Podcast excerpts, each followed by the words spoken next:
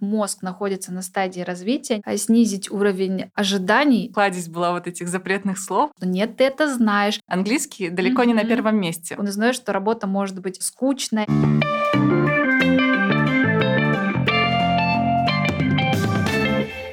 Привет! Вы слушаете подкаст «Заряжаемся английским» от онлайн-школы английского Inglix. Сегодня говорим об обучении английскому детей. С какого возраста начинать, как их заинтересовать, как выбрать преподавателя и чего вообще ожидать от ребенка в 9, 12, в 14 лет. И сегодня у нас в гостях Дарья Почтаренко, преподаватель английского и ведущий методист детского направления в нашей школе. Привет, Даша. Привет, Надя.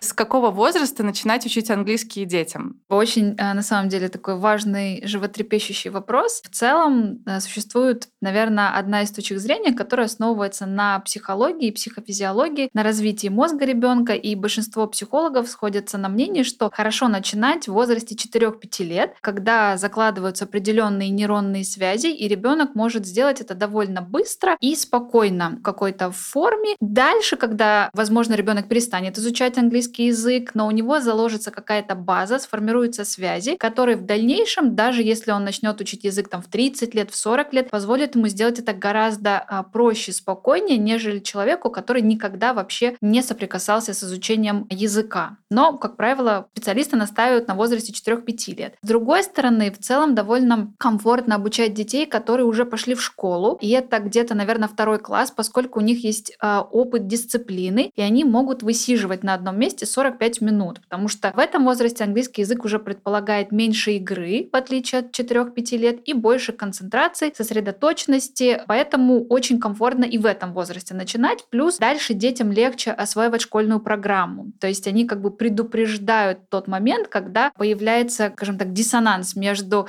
э, школьной программой и реальными текущими знаниями. То есть, э, как правило, у этих детей, которые сразу вот где-то со второго класса вливаются и в английский язык в индивидуальном формате, меньше проблем со школьным обучением. Ну и дальше, конечно, уже сильно, наверное, как-то возраст не влияет, потому что в подростковом возрасте самим детям проще учиться, то есть уже больше усидчивости, концентрации, способности запоминать, заучивать и в целом довольно интересно тоже. Есть мнение, что чем раньше показывать детям, допустим, мультики на английском, тем быстрее они выучат язык таким повторением. Да, я думаю, что так бывает, потому что, опять уйдем немножко в науку, а, наш мозг запоминает информацию двумя способами. Либо заучиванием, многократным повторением, когда мы специально это делаем, либо через эмоции. И дети могут а, запоминать информацию через эмоции до 12 лет. И только в 12 лет они учатся зазубривать информацию. Поэтому весь подход подход к обучению детей до 12 лет, он и построен на а, картинках, на видео, чтобы вызывать какой-то интерес, и ребенок это запоминал. Получается, что когда мы ставим детям какие-то видео, он запоминает этот язык так же, как и русский. То есть совершенно неосознанно, как он слышит в русском языке, как родители разговаривают, общаются, также он запоминает английский язык. И по сути так можно воспитать билингва, когда мама говорит с ребенком с рождения, например, только на английском, папа только на русском. Ребенок спокойно усваивает два языка, и его не нужно обучать читать. Но дальше ему нужно будет так же, как и в русском языке, просто выучить правила какие-то, систематизировать там грамматику и так далее. Но он научается сразу говорить и воспринимать два языка. Поэтому я думаю, что это здорово, когда родители с детства ставят какие-то песни и потихоньку также формируют восприятие другого языка. Угу. Интересно. Да. Еще слышала такое мнение, что если ребенок оказывается в языковой среде до 12 лет, то у него практически нет акцента. Да, совершенно правильно. То есть я думаю, что это опять же вот э, как к вопросу о билингвах и так далее. Ну, люблю на самом деле тоже читать про мозг, э, слушать разные вещи. И э, очень важный момент, то есть это все связано с формированием мозга. Чем больше и богаче среда, в которой живет э, ребенок, тем он лучше и больше всего запоминает. То есть чем больше языков он слышит в своем детстве, тем больше нейронных связей формируется, соответственно, все это закладывает базу для дальнейшего развития. Чем беднее среда, как бы тем э, в дальнейшем возникают больше трудностей с усвоением и обучением. Расскажи, пожалуйста, как заинтересовать ребенка английским? Угу. Ну, скажу, наверное, именно свою точку зрения. Мне кажется, что в целом детей вообще по жизни не нужно заинтересовывать, потому что они рождаются с внутренней мотивацией развиваться, познавать мир, с желанием ходить, несмотря на то, что они много распадают. Они не говорят себе, что я неудачник в один год, да, они продолжают набивать шишки и ходить. То есть в целом у ребенка есть интерес к изучению русского языка. Поэтому я думаю, что если постепенно, вот как мы сказали, стали через мультики ненавязчиво ребенку показывать какой-то контент в английском языке, и у него будет получаться, и мы не ждем от него каких-то заоблачных результатов, то есть не формируем у него какие-то комплексы неполноценности, то есть мы ждем, что он 4 года у нас, допустим, заговорит. Да? Соответственно, мы требуем, что-то показываем, требуем обратную связь, у ребенка не получается, формируется комплекс неуверенности в себе, и, соответственно, таким образом мы уничтожаем вот эту мотивацию. А если мы просто ненавязчиво ребенку это показываем, ничего не требуем в форме игры, то получается, что у него формируется интерес, как бы, и мы всегда успеваем за его уровнем развития. То есть не даем что-то, что сильно его опережает, как бы, и опускаемся а, на уровень восприятия миром ребенка, то есть не подтягиваем его под свой уровень взрослых, а всегда учитываем а, его а, способности и особенности. Поэтому мне кажется, что самое главное не убить в ребенке а, желание, мотивацию что-то делать, изучать э, язык. И дальше он ходит, с удовольствием занимается, и постепенно усложняется программа, которая подстраивается под его э, развитие, восприятие разных типов мышления там, и так далее. Если ребенку уже 9-12 лет, у него есть другие интересы, английский далеко mm-hmm. не на первом месте. Вот как в этом случае заинтересовать? Я думаю, что к этому возрасту у детей формируется уже э, какой-то свой круг интересов, да, то есть свой круг хобби. Например, ребенок увлечен спортом. А плюс я думаю, что у каждого есть врожденные способности и склонности, в том числе к языкам. И, как правило, дети, наверное, демонстрируют эти склонности. И здесь, на мой взгляд, тоже важны родители. То есть уловить склонности ребенка и не заставлять заниматься тем, что ему не нравится, даже если мы думаем, что ему это в его там карьере, в жизни пригодится. То есть э, плюс наступает подростковый возраст, да, активное сопротивление родителям. Поэтому здесь, мне кажется, очень такой тонкий э, вопрос взаимоотношения с родителями. То есть, например, а, я с детства не любила физику, и если бы меня заставляли заниматься физикой, как бы это бы вызывало жуткое сопротивление. То есть я любила изучать английский, у меня получалось, да. Как бы я не стала физиком, физика не играет никакой роли в моей жизни, вообще как бы она мне не нужна, я ни разу не пожалела, что, боже мой, почему у меня не было учителя физики в детстве, например. Поэтому я считаю, что э, язык это такая вещь, что вообще в целом ребенок, наверное, это такое существо, которого не стоит насильно заставлять делать, что ему не хочется. И мы, взрослые, тоже не любим, когда нас заставляют что-то делать э, против нашей воли. А как учителю помочь, угу. родителям заинтересовать ученика? Мне кажется, что ослабить контроль, а снизить уровень ожиданий э, от ребенка и, скажем так, помочь, если, допустим, мы говорим о ребенке, у которого уже отсутствует эта мотивация, то есть ее где-то кто-то, возможно, подзадушил эту мотивацию, то нам ее нужно возродить. Соответственно, нужно, скорее всего, возродить в ребенке уверенность в себе. То есть начать с чего-то простого, а, и когда ребенок будет выполнять что-то простое, обязательно закреплять описательной похвалой. То есть даже если у ребенка получилось составить какое-то простейшее предложение, он приложил к этому усилия, важно, а, ну, как преподавателям сказать, что молодец, здорово, мы с тобой делаем шаги вперед, то есть у тебя уже получилось что-то соединить вместе вместе. Таким образом, у ребенка будет формироваться положительное ощущение себя от того, что он делает. И э, если это делать аккуратно, постепенно, то в конечном итоге он поймет, что в целом все получается, его хвалят, и он сам уже без помощи учителя начнет интересоваться, развиваться, как правило, какие-то дополнительные задания брать, и в целом можно воскресить э, вот эту какую-то мотивацию и желание заниматься. Ну, думаю, что нет детей, которых невозможно обучить английскому. Просто кто-то а, быстрее в силу способности способности этому обучается, да, а кто-то чуть медленнее, и в целом у кого-то в конечном итоге все равно результат будет, ну, немножко а, более скромный, с какими-то ошибками, но научить говорить и общаться в языковой среде, я думаю, что можно всех. Как да. не отбить интерес? На самом деле важный вопрос. Мне кажется, что самое главное — это должна быть, ну, как мы говорим, студент должен быть в потоке. То есть э, сложность материала должна э, соответствовать его навыкам и умениям. То есть ему может быть либо слишком скучно, потому что неверно подобран учебник, например, да, и ребенок не видит э, прогресса никакого. А бывает наоборот, что подбирают слишком тяжелый учебник, который не соответствует возрастным особенностям ребенка. Соответственно, у него все время ощущение, что он ничего не понимает да, что там куча новых слов, куча новой грамматики, как это все связать. И плюс родители рядом, допустим, которые ждут каких-то результатов, которые опять не соответствуют его возрасту. Ну, самый частый — это когда детей 10-11 лет э, родители приезжают, говорят, вот мы год учимся, приехали за границу, а он ничего там не может сказать. То есть на самом деле это завышенное ожидание родителей. Ребенок должен преодолеть языковой барьер, он в целом не может, наверное, в 11 лет там заказать комнату а, в отеле, забронировать по-русски, по да, конечно, то есть поэтому тоже это очень сильно демотивирует. То есть верить надо в детей, э, подстраиваться и осознавать, что у них мозг находится на стадии развития, они очень много чего не могут в свои 10-11 лет, э, как бы так, как это делают взрослые. По сути, э, немножко оставить их в покое и дать им возможность получать удовольствие от процесса, и преподаватель должен как бы направлять и смотреть, что получается, где-то упростить, где-то усложнить, где-то лишний раз похвалить, с кем-то, наоборот, построже нужно быть, да, потому что дети кто-то балуются, то есть не понимают, что-то не воспринимают.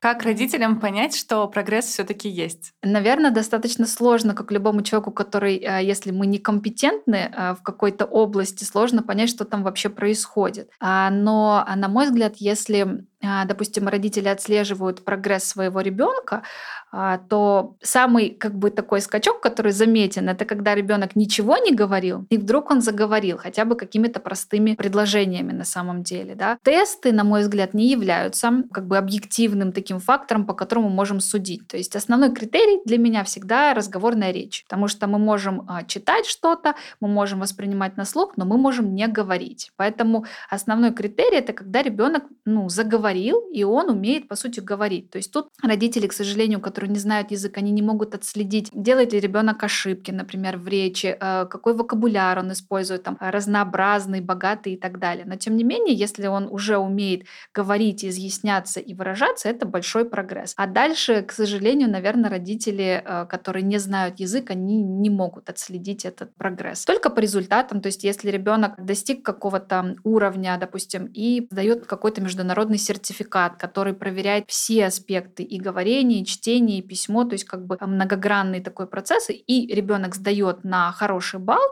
значит, таким образом у него уровень языка соответствует, ну, как бы его способности соответствуют вот этому уровню языка.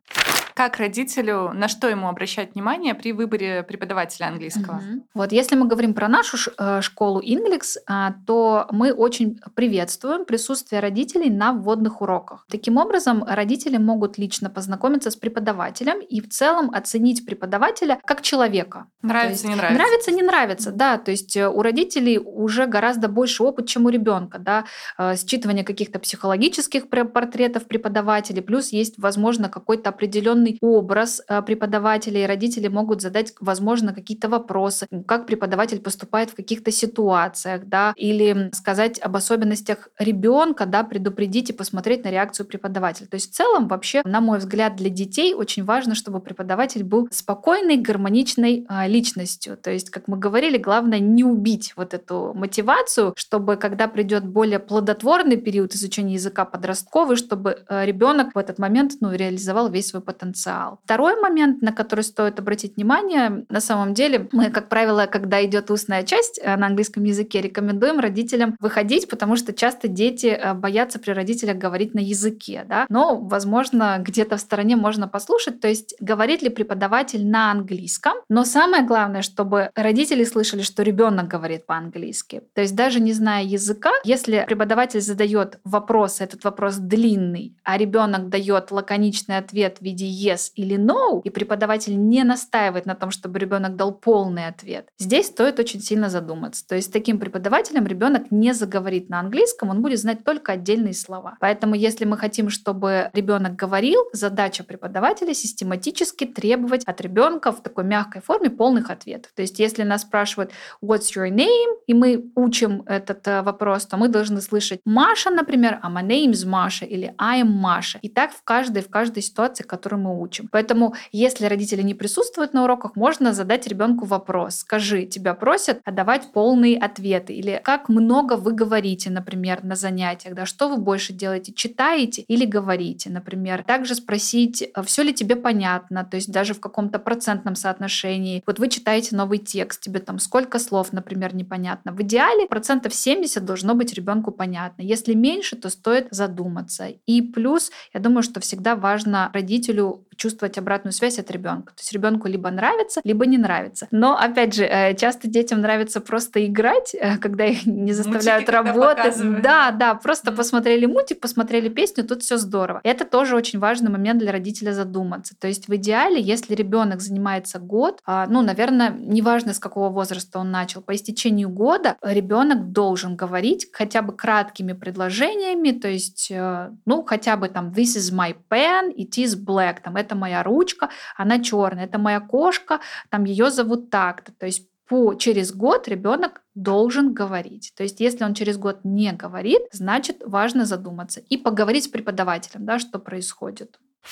В целом, как ты относишься к тому, когда родитель находится на уроке постоянно, то есть не на вводном уроке, а на протяжении всего обучения? Да, э, к сожалению, отношусь негативно, потому что нарушается а, психологический комфорт и ребенка, и преподавателя. То есть э, в целом, если мы представим э, любую офлайн школу, общеобразовательную школу, какие-либо курсы, нигде никогда не стоит речи о том, чтобы родители присутствовали на занятиях. То есть это даже как бы никогда такой вопрос не обсуждался. И поскольку онлайн формат достаточно новый, то мне кажется, что эти регламенты еще просто не установлены и не прописаны. И родителям кажется, что а поскольку ребенок дома, они могут присутствовать в комнате. Но с точки зрения психологии происходит тяжелое тяжелая вещь прежде всего для ребенка, потому что он окружен двумя авторитетными взрослыми фигурами, и он должен выбирать, кого ему слушать, потому что очень часто родители, когда присутствуют, они начинают подсказывать что-то, направлять. Даже э, если они ничего не говорят, они как бы всеми своими эмоциями говорят о том, что ребенок что-то должен знать, может знать и, и так далее. То есть ребенок не понимает,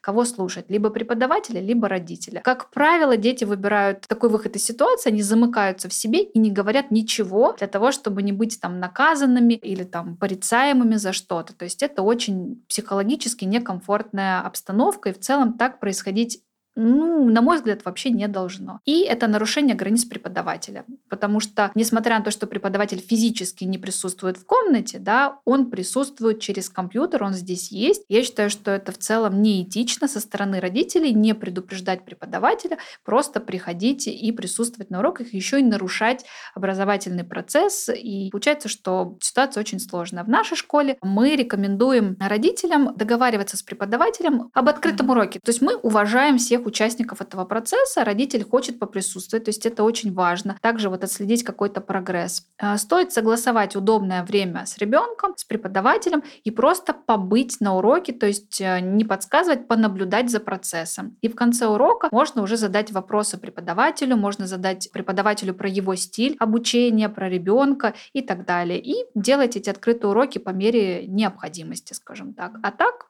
Обучение происходит один на один в спокойной обстановке, без посторонних людей, без посторонних шумов, телевизоров и так далее. Как преподавателю корректно объяснить родителю, что не стоит постоянно находиться на уроках? Да, хороший вопрос. А, на самом деле об этом родителей предупреждают заранее на водном уроке. То есть мы рассказываем как бы о правилах нашей школы, что обучение происходит один на один. И в целом а, стоит объяснить родителям именно то, что я сейчас сказала. То есть это прежде всего некомфортно для а, ребенка, и это убивает его мотивацию, желание обучаться и не, не несет никаких э, хороших положительных результатов. А возможно, есть ситуация, ситуации, когда дети очень тревожные, например, и а, боятся одни без присутствия родителей что-то делать. И с новым человеком. С новым человеком, да. А, тогда я думаю, что а, здесь важен диалог между родителем и преподавателем. Но что важно, самое главное со стороны родителя, чтобы он никак не вмешивался в процесс. То есть он не говорил ребенку, что нет, ты это знаешь, или скажи вот это, или почему ты не сказал вот это. То есть просто с такими детьми, да, важно присутствовать и в какой-то момент все равно понимать, что нужно будет выйти из этого треугольника на самом деле. То есть подобрать преподавателя, с которым будет а, максимально психологически комфортно ребенку, чтобы он ему доверял. И в какой-то момент э, родитель вообще уже вышел из этой системы и полностью ребенок находился под эм, руководством преподавателя. Я думаю, что если мы каждый поставим, вот даже будучи взрослыми, себя в такую ситуацию, мы поймем, насколько это некомфортно, когда другой человек нам постоянно что-то подсказывает. Но вот мне кажется, что здесь важен контакт между родителем и ребенком. То есть, если родитель осознает, что ребенку некомфортно, то он найдет какой-то другой способ, невидимый для ребенка, посмотреть, как действительно происходит процесс обучения. Да? То есть, мне кажется, что поскольку и преподаватель человек взрослый, и родитель человек взрослый, то мы в ответственности в ответе за ребенка, который еще полностью от нас зависит, и мы его формируем. Поэтому если и преподаватель, и ребенок, ой, простите, родитель, родитель. да, mm-hmm. думает о ребенке, а то это самое ценное. И могу сказать из своего жизненного примера, почему говорю, что если дети боятся, то есть я росла очень таким тревожным ребенком, а, занималась в детстве спортом, и там мне было там 5-6 лет, еще был дошкольный возраст. У нас был а, над, э, я занималась акробатикой, над ковром были балконы сверху. Я всегда заставляла маму стоять надо мной, чтобы я всегда ее видела. То есть если мы переходили куда-то на другой ковер, я поднимала глаза и говорила, мама, ты должна идти за мной, да. То есть вот, э, вот в том возрасте мне была нужна мама, да. То есть я как бы не представляла себя. Хотя английским в том же возрасте я занималась в группе с преподавателем, там такого не было. То есть, ну вот как-то, наверное, по ситуации. Но чем дети старше, особенно если это подростки, то мне кажется, здесь уже просто исключено присутствие родителей. Оно даже вредно, потому что не позволяет ребенку быть самостоятельным, ответственным и самому отвечать за свои э, какие-то промахи, провалы, ошибки, если они допускаются. Вернусь немножко назад. Ага. Ты говорила про способности, что если родители видят у своего ребенка какие-то способности к языкам, то стоит это развивать. Как понять, что эти способности есть? Я думаю, что, наверное, а, способности к языкам, мне кажется, отражаются также и на, возможно, на первый язык. То есть, если ребенок быстро начинает говорить и на первом языке, быстро складывать э, там слоги, а, буквы учить, то, скорее всего, вообще в целом а, мозг э, как бы настроен на какую-то языковую функцию, да, то есть можно попробовать, например. А в целом, я думаю, что можно отдать Э, того же ребенка в какую-то секцию, э, в тот же там английский язык, да, в какие-то на какие-то курсы и просто смотреть на реакцию на поведение ребенка. Но здесь важен преподаватель, то есть главное, чтобы не, не отбил, было да? не отбил, да, не было со стороны преподавателя каких-то завышенных э, требований, да. У меня достаточно большой опыт преподавания, и я помню, что мне дали группу в середине года детей, которым было по 10 лет, и они явно обучались по учебнику не своего уровня, то есть они должны были сдавать какой-то экзамен, который они в силу возраста просто не могли сдать. И была такая общая атмосфера, что дети недалекие. Мне было очень больно, печально за это. То есть мы пришли, я убрала все лишнее, мы сосредоточились как бы на главном, на простых предложениях, и через полгода в целом дети говорили, дети прекрасно э, как бы во всем разбирались, потом мы работали где-то, ну, года три, наверное, четыре вместе, то есть мы шли от уровня к уровню, у детей были шикарные способности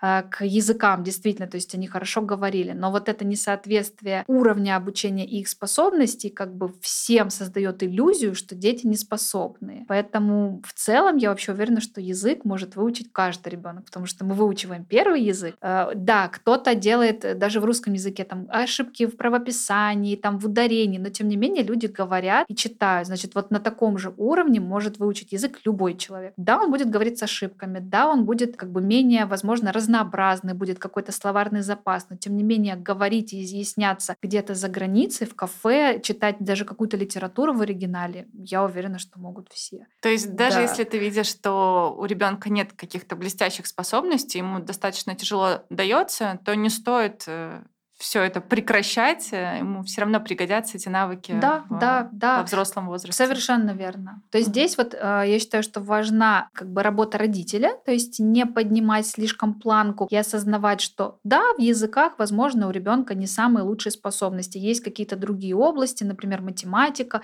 или спорт, куда э, стоит дать больше ресурса, да, и ходить на английский там раз, там, ну, например, два раза в неделю хотя бы. И, конечно, работа преподавателя, чтобы осознавать осознавать, что не все способны выучить язык так, как мы преподаватели, потому что мы стали преподавателями, потому что у нас есть склонности к языкам. Но, опять же, с точки зрения тренировки мозга, считается, что игра на музыкальных инструментах и изучение иностранного языка лучше всего тренирует а, вообще наш мозг. Поэтому изуч... В любом возрасте. В любом возрасте, да. То есть вообще, чтобы избежать болезни Альцгеймера, всем взрослым людям рекомендуют изучать иностранный язык, потому что мы полностью формируем новую нейронную сеть в нашем мозге, то есть мозг тренируется, мы тренируем память, концентрацию, мы запоминаем восприятие на слух. То есть это такой огромный-огромный процесс. А плюс скажу, что очень важно изучать иностранные языки именно детям, потому что очень сильно расширяется картина мира. А начиная где-то с 12 лет, а, дети э, по программе э, учатся рассуждать на разные-разные темы,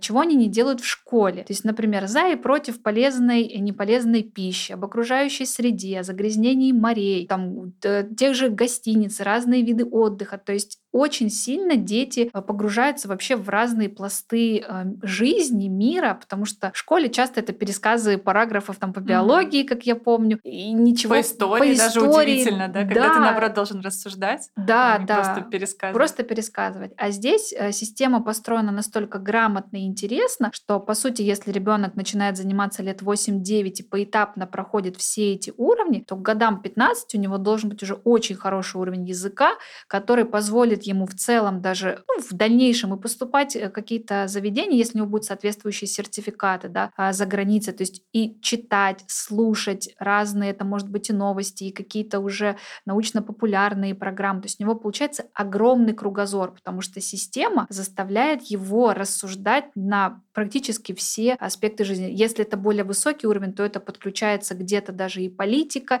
и религия, то есть разные-разные как интересные темы для рассуждения учатся задумываться. Поэтому мне кажется, что иностранный язык, он просто развивает человека многогранно. Не буду спорить. продолжении темы о программе обучения, угу. давай немножко остановимся. Может ли ребенок, допустим, 12 лет, заниматься по учебникам взрослых людей, если у них один уровень? А тут на самом деле тоже очень а, важно учитывать возраст. Получается, что, ну, если мы раздробим вообще вот так возраст детей очень кратко, то а, до 12 а, лет мы все-таки относимся к ним как к детям. Абсолютно отсутствует, ну, нельзя сказать абсолютно отсутствует, находится на стадии формирования абстрактно-логическое мышление. То есть есть ребенок до 12 лет умеет все только описывать то, что он видит. Поэтому в целом э, эти учебники богаты картинками, потому что ребенок не может что-то себе представить, вообразить э, то, что реально не существует. Поэтому самое главное, что до 12 лет 100% дети не могут работать по взрослым учебникам. А если мы говорим про 12-летних детей, то у них уже есть вот это абстрактно-логическое мышление, то есть они могут себе что-то представить и поговорить об абстрактных вещах. То есть, например, что такое ответственность, да? Что маленький ребенок, мы не нарисуем ответственность, он не совсем понимает, что это такое. Не всегда сформулируем, что такое ответственность на самом деле, то есть что-то, что нельзя потрогать. Как каждый как это чувствует. И получается, что на более взрослых уровнях люди и приходят для того, чтобы порассуждать,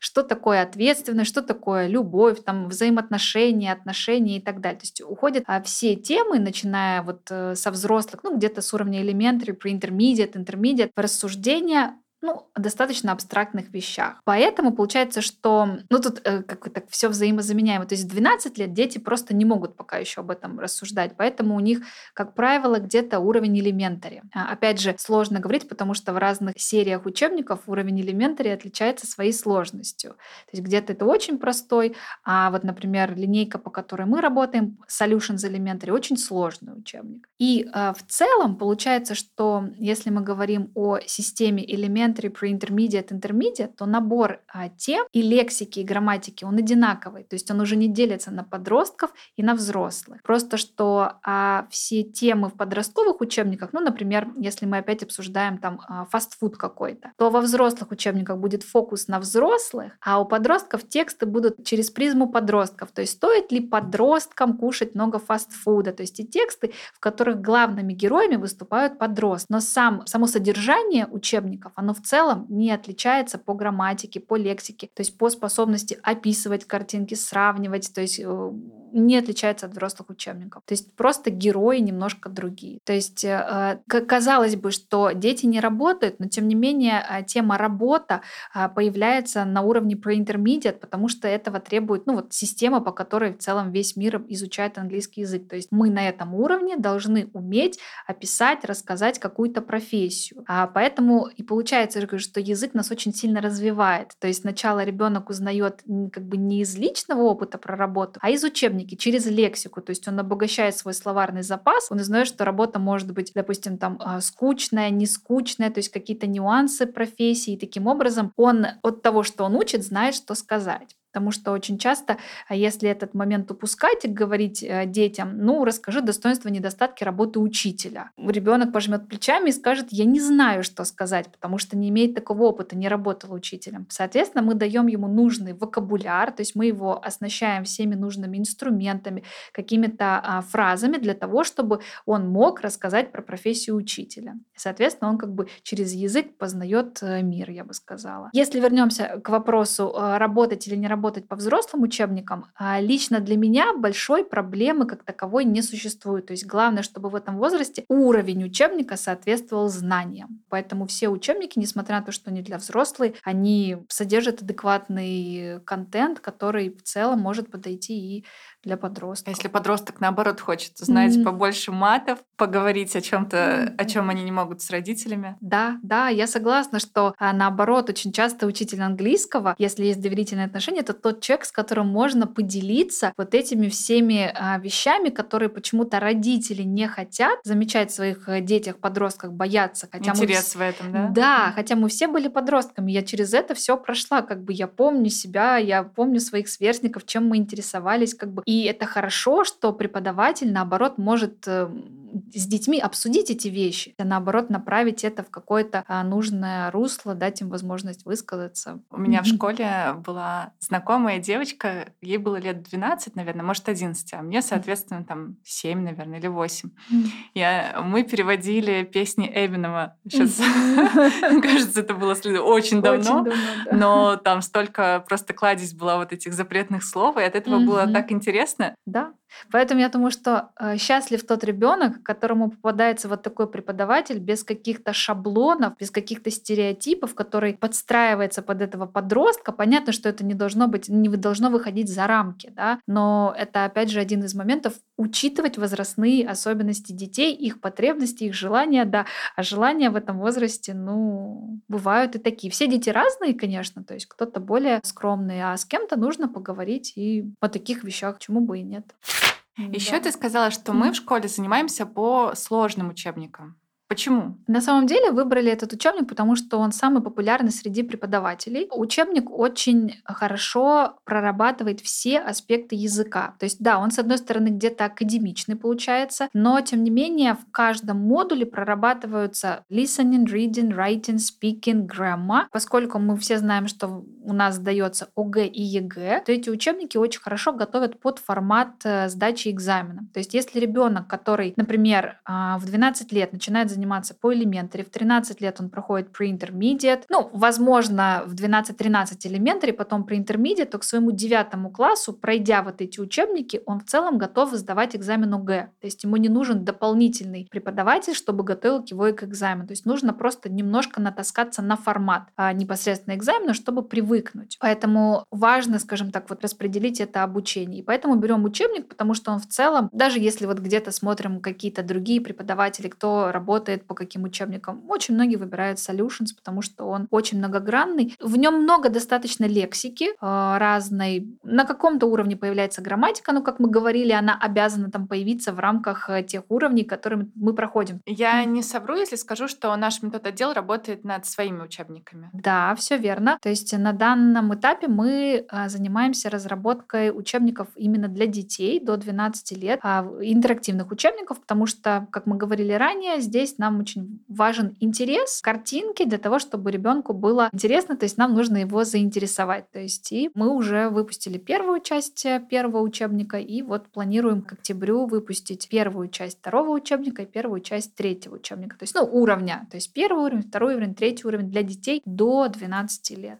А сколько их всего предполагается? Учебников. Дальше мы перейдем на, грубо говоря, предподростковый такой возраст 11-13 лет. Пока по задумке там где-то два учебника. И дальше уже будем работать э, над учебниками от 12 и старше. То есть там уже будут стандартные уровни elementary, pre-intermediate, intermediate. Просто с более таким подростковым уклоном. А в целом, как ты относишься к игровым методикам? Я отношусь к этому в зависимости от возраста. Опять же, вернемся к психологии. Да, мне кажется, что невозможно не думать о психологии, когда мы говорим о преподавании. Игра важна ребенку э, лет до 7 до 8. То есть он познает мир вообще от рождения в игровой форме. Поэтому, когда мы отдаем а, детей изучать язык в раннем возрасте, то, конечно, здесь невозможно обойтись э, без э, игры. Опять же, игра игре рознь. То есть, когда дети играют играют на площадке, да, они через игру э, чему-то обучаются, там, поделиться лопаткой или не поделиться, кто, кто у кого что забрал. А у нас мы помним, что цель всегда одна — выучить язык, и для меня она еще более конкретная — это заговорить на языке. То есть у нас есть активные навыки, да, это говорение письмо, есть пассивные. То есть э, как бы через игру мы учим ребенка в любом случае говорить, что-то произносить. Где-то начиная с 8-9 лет, когда дети идут в школу, игра уходит на второй план. То есть ребенок учится социализироваться, то есть его больше интересует уже взаимоотношения между сверстниками, как правило, со взрослыми. То есть и как таковая игра ради игры, на мой взгляд, она в обучающем процессе вообще в целом быть ее не должно, потому что мы пришли не в анимационную комнату, а мы пришли на курсы языка. Второй момент, что современные пособия, они построены все уже на игре. То есть я помню э, свои учебники, то есть там, ну, наверное, с класса второго был просто черно-белый учебник, просто какие-то тексты, тексты, тексты. Здесь все идет через комиксы, через картинки, то есть сам учебник уже игровой, он уже как бы нас заинтересовывают. Плюс, если мы делаем, например, интерактивные учебники, то есть это что-то перетащить, там, перевернул карточку, а, ответил что-то. То есть для меня это уже игра. А если эта игра просто назвать какое-то слово и дальше не вывести это слово в разговорную речь, то она имеет э, тупиковую ценность. Плюс, если мы говорим про подростков от 12 лет, то есть игра еще больше уходит на задний план, то есть мы учим их рассуждать, э, там, достоинства, недостатки чего-то. С другой стороны, мы в любом случае э, пытаемся, то есть как бы те же э, сложные темы на рассуждение сделать,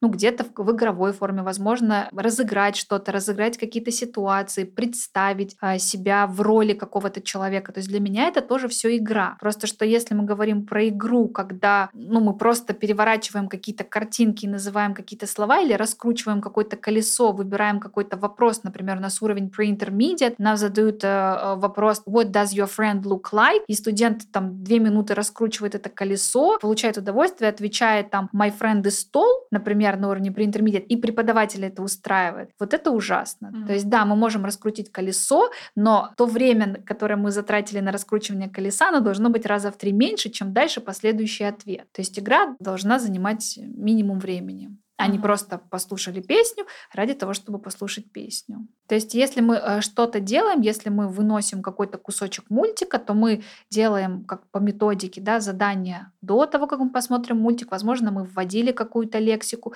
и с помощью мультика мы ее, например, отрабатываем, закрепляем, и тогда после просмотра мультика мы просим ребенка рассказать, что было в мультике, да, либо рассказать что-то от лица главного героя. То есть, если герой что-то рассказывал, теперь мы говорим, ну, представь себе, что теперь что ты там, Том, например, да, там расскажи о своем дне. Возможно, мы выключаем а, звук на мультике, просим ребенка, глядя на картинку, воспроизводить что-то. То есть конечная цель это всегда разговор. То есть ребенок э, должен уйти с тем, что он научился что-то говорить, произносить. И опять же, то есть это промежуточный этап. Ребенок вообще любой человек, изучающий английский, должен научиться говорить не о каких-то героях, которые не касаются его жизни, а говорить о себе. Соответственно, когда мы проиграли что-то через э, какого-то героя, дальше мы просим ребенка рассказать об этой жизненной ситуации относительно себя и своей жизни. То есть там, если это был э, typical day, значит ребенок дальше рассказывает про свой typical day, каких-то родственников и так далее.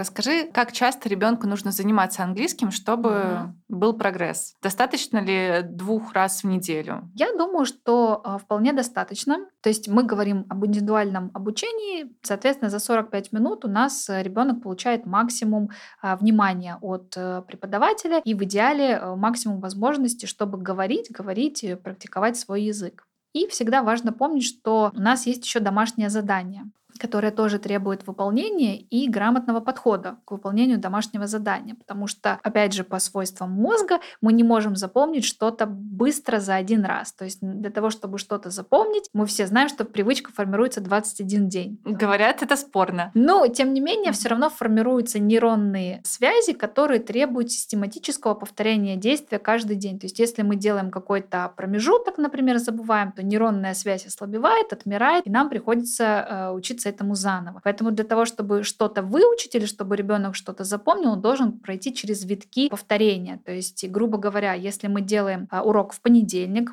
ну, понедельник, э, там, четверг, например. Ребенок в понедельник позанимался. Хорошо, если он во вторник или в среду где-то выучит слова, потом сделает домашнее задание, в четверг придет на урок, там, в пятницу еще что-то повторит. Соответственно, он будет каждый день по чуть-чуть касаться языка. И таким образом ненавязчиво, аккуратно, спокойно все будет запоминаться. И чем дети старше, и вообще чем студент старше, тем важнее понимать, что ответственность лежит не только на преподавателе, а очень часто на студенте. Да, как грамотно и хорошо он проработал что-то дома. Да, потому что а, на уроке в целом, на мой взгляд, э, урок должен быть посвящен разговорной речи. А если э, студент не выучил дома слова или вообще не коснулся домашнего задания, преподаватель не может идти дальше. Значит, он должен вернуться к этой теме, снова выучить эти слова, отработать их. Значит, пока нет возможности говорить. То есть, а если студент все дома выучил, соответственно, он пришел на урок, и он может уже, используя эту лексику, что-то обсуждать, что-то рассказывать про себя, про каких-то других героев. То есть, на мой взгляд, урок существует для того, чтобы делать больше фокуса на разговорной речи, и в том числе это касается и детей. То есть Поэтому домашнее задание, мы что-то переключились на домашнее задание, должно быть комфортным и понятно ребенку, понятным. Ну, да. вот здесь важный момент. Кто-то из родителей может сказать, что да что там домашнего задания, за пять минут э, до урока сел и сделал. Как-то мало задают. А другой скажет, сидит часами над домашним заданием и вообще не может сделать. Вот как долго ученик должен делать домашнее задание, чтобы это было адекватным? Я как преподаватель всегда отталкиваюсь от индивидуальных способностей и потребностей конкретного студента Дети бывают разные. То есть мы говорили изначально про мотивацию. То есть если у ребенка уже, например, низкая мотивация, неуверенность в себе, соответственно, моя задача задать такое домашнее задание, чтобы, во-первых, оно не вызывало испуга. То есть когда его слишком много, мы начинаем откладывать. Написать сочинение обычно всех пугает. Да, да, да. Написать сочинение и плюс еще там что-то прочитать. Как бы. Соответственно, домашнее задание должно также вызывать радость и желание его выполнить. То есть это на первом этапе. То есть если мы хотим, чтобы студент выполнял домашнее задание, задание. Значит, оно должно быть таким, чтобы студент захотел его выполнить детям как лучше заниматься? В каком формате? В групповом или индивидуальном? Мне кажется, что и так, и так. Я думаю, что есть и там, и там свои плюсы и минусы. Когда дети работают в группе, здесь такой важный момент вообще э, чисто развития э, социализации. То есть они очень активно друг с другом взаимодействуют, они решают свои, как правило, уже подростковые. Э, конкурируют. Конкурируют, там мальчики, девочки, он меня ударил, там, и начинаются иногда такие вот моменты. На самом деле, ну, большой опыт преподавания в офлайне, я это тоже люблю и поощряю, потому что я понимаю, что не одним английским э, живы дети, как бы, и вот в таком ракурсе они тоже что-то познают. Очень хорошо это также влияет на то, что они, а, опять же, все зависит от преподавателя. То есть если преподаватель создает такую атмосферу доброжелательную, то если кто-то слабый, например, да, то дети как-то его, например, наоборот, поддерживают, вдохновляют и а, хвалят за то, что он чего-то добился, да, то есть как бы я не люблю сравнивать детей друг с другом, я всегда сравниваю, кем он был, кем он пришел и какие усилия он приложил, чтобы что-то сделать. Плюс возможность работать в парах, да, в разных как бы а, парах. Плюс у них общие интересы, особенно если это подростки. Часто они в каком-то возрасте э, боятся даже при учителе работать в парах. То есть иногда я выходила за дверь, и они начинали активно что-то обсуждать. Я только захожу, они раз и э, притихают как бы. То есть поэтому здесь, э, ну, как-то легче все это проходило. С другой стороны, если у студента хорошие отношения с преподавателем, и преподаватель выступает в роли партнера, то есть постоянно идут какие-то диалоги, живые беседы, тоже очень хорошо, потому что много разговорной практики, то есть, соответственно, быстрее можно что-то усвоить. Плюс вот в плане домашнего задания в группе оно задается одно на всех, без учета да, возможностей, и есть четкая программа. То есть, а здесь мы всегда можем подстроиться, где-то замедлиться, где-то ускориться, а где-то дать что-то дополнительное, где-то что-то убрать, например. То есть более такой индивидуальный подход. Поскольку все дети учатся в школе и проблемы социализации э, нет, поэтому я не вижу прям тоже большой проблемы. В индивидуальных занятиях. В индивидуальных занятиях, да. То есть плюсы и минусы есть там и там. Я думаю, что тут тоже важно учитывать способности ребенка, желания.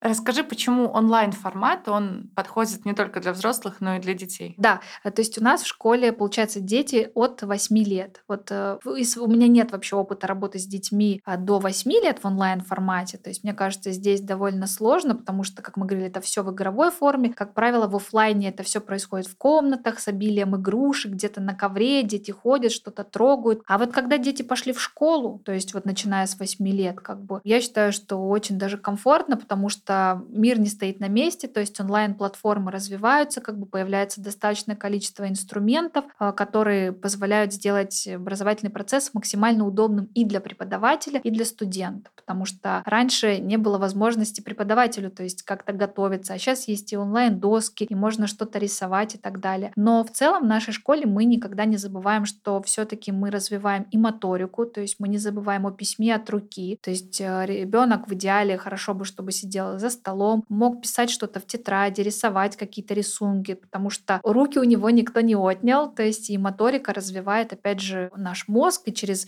письмо гораздо лучше все запоминается. Поэтому такая, ну, как бы комбинация, баланс. Плюс ребенок всегда может встать, походить по комнате, что-то показать. А то, что он написал, преподаватель смотрит в виде скринов каких-нибудь? А, ну, как правило, это очень трудоемкий процесс, если mm. отправлять а, скрины. То есть, по сути, мы тренируем райтинг для моторики, то есть для запоминания. То есть, когда мы а, пишем а, ручкой слово, то наш мозг запоминает вот все вот эти вот, как мы выводим каждую буковку. Когда мы печатаем, во-первых, эти корректоры, во-вторых, это просто mm. мозг получает сигнал того, что мы нажали на кнопку как бы. И плюс дети все-таки любят рисовать что-то, поэтому не проверяем, как бы. А, обычно рекомендация, если ребенок что-то написал на слух, он читает, преподаватель слышит, например, там неверный порядок слов, какие-то грамматические ошибки, то есть на слух это все корректируется, и ребенок читает правильный вариант. Если мы хотим проверить, допустим, правописание каких-то конкретных слов, есть магический вопрос «How do you spell it?». То есть мы просим ребенка произнести по буквам. Как правило, я обычно печатаю в чате, э, что я услышала от ребенка, он смотрит туда и видит, например, что что-то не так. То есть в этом нет большой проблемы. Больше скажу, что когда мы обучаем детей в группах, ни один преподаватель не заглядывает э, в тетрадь каждого ребенка. То есть они ведут тетрадь для себя, для того, чтобы потом пользоваться этими записями. То есть мы прошли какую-то тему, нужно к ней вернуться. Пролистали тетрадочку, нашли ее. Даша, да. спасибо, что так подробно отвечала на все вопросы. Если у родителей еще, или у детей даже, если у родителей и у детей еще остались вопросы, задавайте их. Мы оставим почту в описании к этому выпуску. Пишите, наберем вопросы и снова пригласим Дашу к нам в эфир. Да, Надя, спасибо большое. Было очень интересно. Время, правда, пролетело. Были очень интересные вопросы. И каждый раз в рассуждениях появляются какие-то мысли. Да, спасибо большое. Спасибо тебе. Да. Если вы хотите начать заниматься английским с преподавателем, приходите в онлайн-школу Inglix. При оплате уроков используйте промокод подкаст. По нему для новых студентов действует скидка 30%. Мы есть на Apple и Google подкаст, Яндекс Музыки и во Вконтакте. Подписывайтесь, ставьте звездочки, оставляйте отзывы. thank you